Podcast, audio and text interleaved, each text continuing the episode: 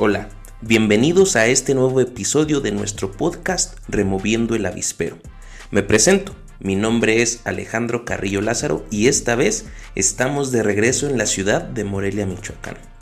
Que como ya les habíamos adelantado, hace dos semanas la ciudad empieza a vestirse de nuestra máxima celebración mexicana, la independencia de los Estados Unidos mexicanos. Así es, para quienes no conocen el nombre completo de nuestro país, bueno, su nombre es el que les acabo de nombrar. En 1810 inició una guerra que terminaría 11 años después, en la que se erigiría una nación independiente. Michoacán en aquel tiempo se consolidó como una entidad en el que se gestaron ideales que desde un inicio procuraron darle identidad a nuestra patria. Así es que iniciemos el mes patrio con una profunda reflexión respecto a aquellos seres humanos que dieron su vida en favor de construir una, nación que se gobernara a sí misma bajo los ideales de libertad, igualdad y justicia. Y hablando de esto, y en virtud de nuestra fiesta patria que se aproxima, he decidido generar tres episodios hablando de estos ideales. En esta ocasión empezaremos con la justicia. Yo agradezco mucho de verdad a quienes escuchan este podcast, aquí en nuestro país, pero también fuera de México. Desde aquí saludamos a España, que es el segundo país, según nuestras estadísticas, que más descargas tiene de nuestro podcast. Saludos a todos y aquí comenzamos.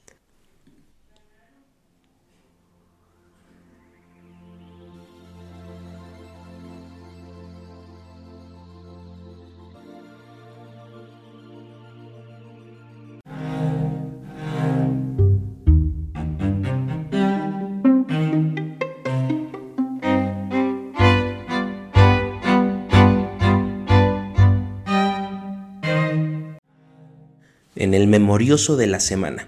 El viernes 19 de agosto se ve liberada del penal de Santa Marta Catitla la exsecretaria de Desarrollo Social y de Desarrollo Agrario, Territorial y Urbano en la administración peñista, la economista Rosario Robles. Después de haber sido partícipe, según la investigación de los periodistas Manuel Ureste, Miriam Castillo y Nayeli Roldán, en su libro La estafa maestra, graduados en desaparecer dinero público, en el cual relucen tres nombres importantes. Lozoya, que está preso, Rosario Robles ya libre, y Del Mazo, gobernador del Estado de México actualmente. El mismo viernes 19 de agosto, en un acto de show mediático que propuso una infinidad de memes en las redes sociales. Por lo circunstancial del caso, se hizo pública la puesta a disposición del Ministerio Público del ex procurador de la también administración peñista, Jesús Murillo Caram, quien fuera el responsable de llevar las investigaciones correspondientes a la desaparición de los 43 jóvenes normalistas, que culminaría con la denominada verdad histórica, y el encarcelamiento de quien en ese momento fuera presidente municipal de Iguala, José Luis Abarca y su esposa. Lo curioso de este caso no solo se genera en la situación, que como ya dije es circunstancial, de la salida de Rosario Robles del penal y la entrada de otro exfuncionario de la misma administración, sino que esto se da después de que el subsecretario de Derechos Humanos de la Secretaría de Gobernación, Alejandro Encinas, mencionara que en la investigación habían participado funcionarios del gobierno federal en turno. De ahí la detención del señor Murillo.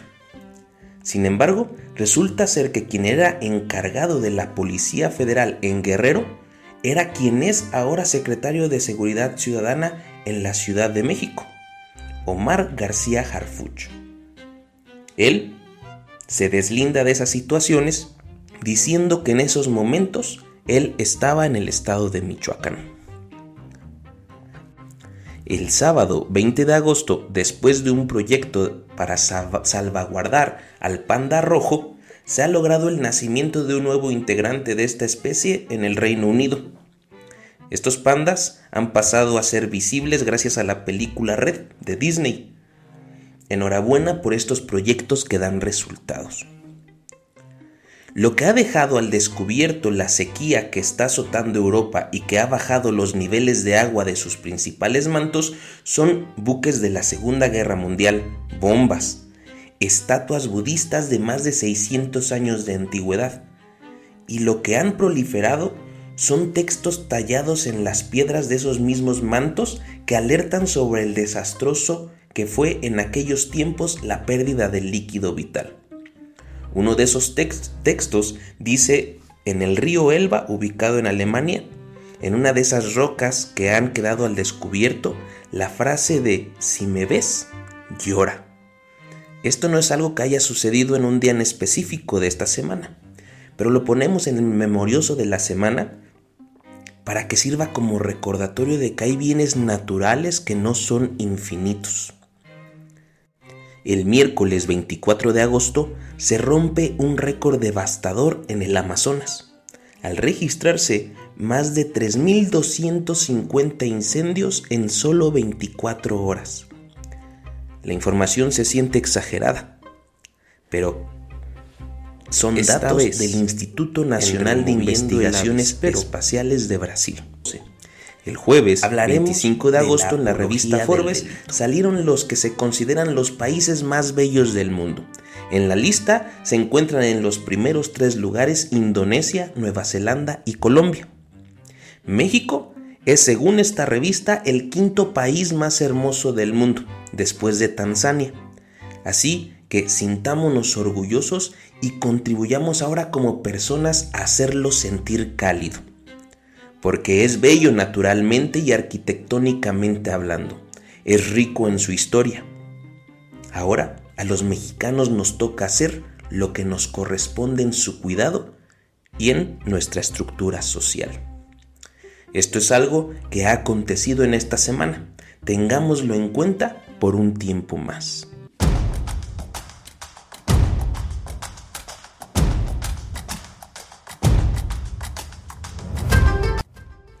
Esta vez, como lo dijimos al inicio de este episodio, durante este y los próximos dos números hablaremos de tres conceptos y valores fundamentales para el desarrollo de una sociedad y en consecuencia de su nación. Justicia, igualdad y libertad. No creería yo que hubiera un mejor momento para hablar de estos elementos que ahora que estamos por arrancar nuestro mes patrio aquí en México. El propósito de estos episodios no solo radica en hacer fiesta del inicio de la guerra de independencia y de conmemorar a los héroes patrios, sino de generar en nosotros un momento de reflexión, pues muchos de los derechos que hoy tenemos como mexicanos o que tienen en otros países son fruto de luchas en donde se perdieron vidas humanas. Vidas que para hacer remembranza de la frase de Vicente Guerrero, quien fuera militar independentista y presidente de México, pasaron a segundo término, porque como lo dijo él, la patria es primero. La justicia es compleja para ser definida. Uno de los problemas encontrados en la antigua Grecia sobre esta es que depende mucho del individuo el definirla. Sin embargo, Hoy no se podría no estar de acuerdo con lo injusto que es que haya niños muriendo de hambre o por balas en cualquier tipo de enfrentamiento. Es injusto que existan adultos mayores despojados de sus cosas por familiares o hijos. Incluso la injusticia la llevamos a nuestros lugares de trabajo o de escuela cuando vemos que alguien es mejor calificado, mejor pagado o reconocido aún en vista de sus carencias. Esto nos genera esta misma sensación de la cual estamos hablando. En este sentido, aunque como ya lo dije, el concepto es difícil de definir, parece que la conciencia de injusticia surge de forma natural en el ser humano. Nos es más fácil advertir su ausencia que definirla. La justicia es por todos conocida. Su forma humana está en todos los recintos donde se abordan las leyes, en facultades de universidades y sobre todo en las cortes judiciales. Para quien no conozca su nombre, Esa escultura no se llama justicia, se llama Temis. Es la diosa de la justicia, hija de los titanes Urano y Gea, hablando de la mitología griega. Esta mujer lleva sus ojos vendados, símbolo de su imparcialidad. Recordarán el dicho de que todos somos iguales ante la ley. Ahí está su razón.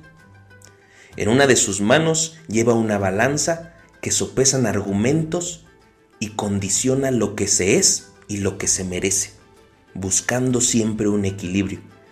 Y en la otra de sus manos lleva una espada, que básicamente consiste en una advertencia. Cuidado de aquel que se atreva a romper el orden, porque hay castigo. La justicia, lamentablemente hoy en día, ha perdido algunas de sus razones, no por su decisión, sino porque se le ha condicionado en nuestro mundo. La primera es que por su naturaleza definitoria se le ha condenado a ser parte del final como un proceso de veredicto en los tribunales. Y la justicia no es un final, es un camino de virtudes y equilibrios.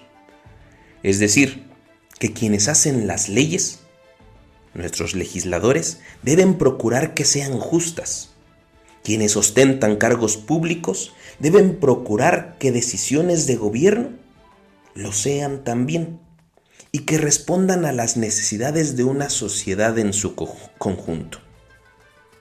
No solo consideremos a los tribunales como espacios de justicia.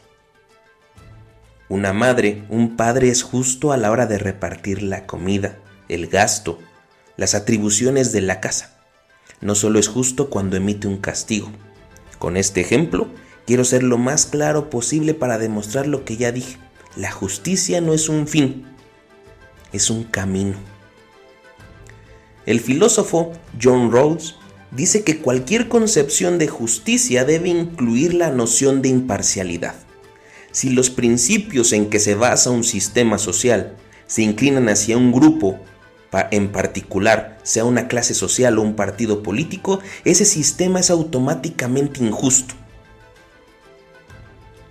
Como ahorita se aparenta, o se es de Morena o se es contrario.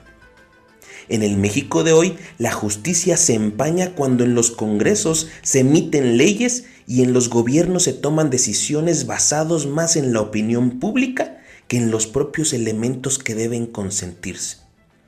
Los tribunales separan a madres y padres de sus hijos por el consentimiento económico antes que por el desarrollo emocional del infante, usurpando la justicia y su entendimiento. La justicia se ve devastada cuando la opacidad oculta los argumentos y las pruebas, cuando la corrupción corrompe los sistemas y más aún cuando la impunidad es el resultado que tendrá cualquier delito. Solo para ser muy concretos, un estudio de México Evalúa en agosto del 2019 mostraba cifras ya conocidas con anterioridad, donde más del 90% de las denuncias no se resuelven. Esto es una invitación a que cometer delitos, si te llegaran a castigar, es de mala suerte. El premio Nobel de Economía Amartya Sen menciona que aunque la justicia sea difícil de definir, y más todavía de aplicar, las injusticias en el mundo son palpables, apremiantes y a menudo remediables. Para el economista, buscar que el mundo sea justo es un proyecto ocioso. Si no, se remedian primero las injusticias claras, que son visibles a todos. Un ejemplo de esto es que de nada sirve decir que los adultos mayores tendrán una tarjeta del bienestar con algunos pesos mensuales si no se ha buscado la manera de reparar lo injusto que es que esa tarjeta se la quiten algunos familiares, dejando a las personas adultas desprotegidas y en el abandono. No se equivoquen quienes me escuchen. Tienen razón. Hacer llegar una pensión a aquellos que ya han trabajado y se esforzaron por construir nuestro México y hoy son personas de la tercera edad, si es justo. Pero mientras no solventemos las injusticias que están demostradas en su falta de cohesión familiar, de acompañamiento social, de nada servirá proclamar la justicia. El gobierno de cualquier orden que sea, federal, estatal o municipal, mientras genere dádivas, es decir, apoyos económicos, antes que propiciar los esquemas de desarrollo económico para que haya empleos y para que estos sean bien remunerados, solo se vuelve cómplice de las injusticias comunes y que se van consagrando de forma histórica. Cuando este país se fue formando, se hicieron tribunales para que ahí la justicia se desenvolviera en el máxime de sus facultades, siendo estas áreas los fines últimos para que se realizara. Esto es crítica. No podemos tener un presidente o gobernador o lo que sea hablando todos los días, dando veredictos, diciendo que es injusto que algún periodista gane dinero, que alguna institución como el INE está desproporcionada en sus facultades. Para eso hay tribunales y esos tribunales deberían mandar a callar la boca a cualquier autoridad en el ejercicio de serlo. No se confundan, los ciudadanos tenemos derecho de decir lo que queramos, pero las autoridades solo deben de actuar en el marco que la propia ley les defina. Por esta ocasión es todo. Agradezco mucho que sigan escuchando nuestra propuesta de podcast. Yo me despido y agradezco el favor de su atención. Que tengan un excelente fin de semana.